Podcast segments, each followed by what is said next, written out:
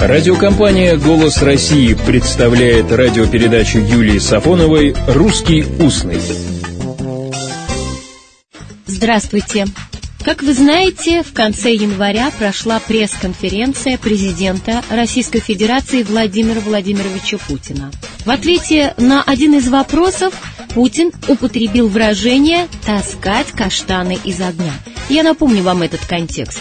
Путин сказал, я думаю, что если мы хотим решать сложные мировые проблемы, то должны это делать только сообща и не приглашать участников того или иного процесса для того, чтобы таскать каштаны из огня, а вместе садиться и изначально слушать, слышать друг друга и принимать согласованные решения.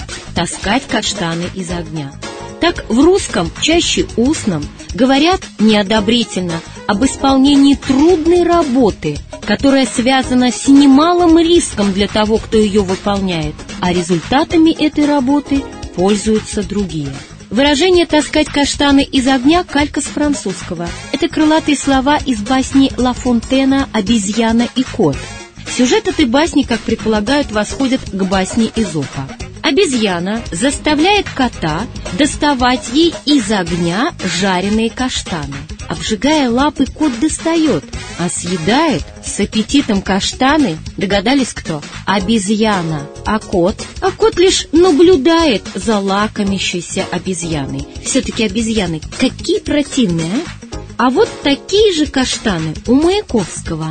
Огромные, покрытые кровавую ржою, Народ голодный и голоштанный К советам пойдет Или будет буржую таскать, Как и встарь из огня каштаны. Впрочем, у французов были каштаны, и их таскали, а у нас есть и, собственно, русская поговорка по смыслу равная каштановой. Вспомнили?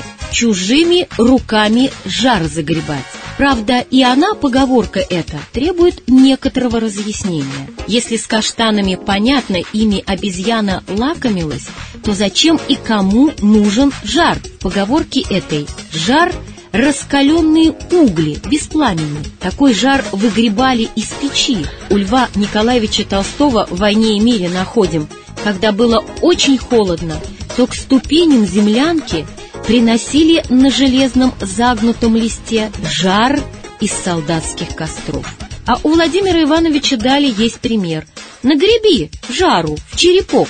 Жар — слово наше, русское. А вот каштан — слово заимствованное. В русском языке известно давно, в словарях с 1700 года. Жар чужими руками загребать или таскать каштаны из огня – дело, в общем-то, неприличное.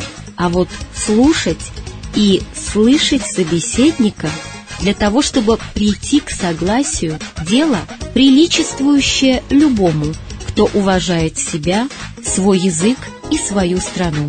Всего доброго, добрых слов и добрых встреч! «Русский устный» – программа Юлии Сафоновой.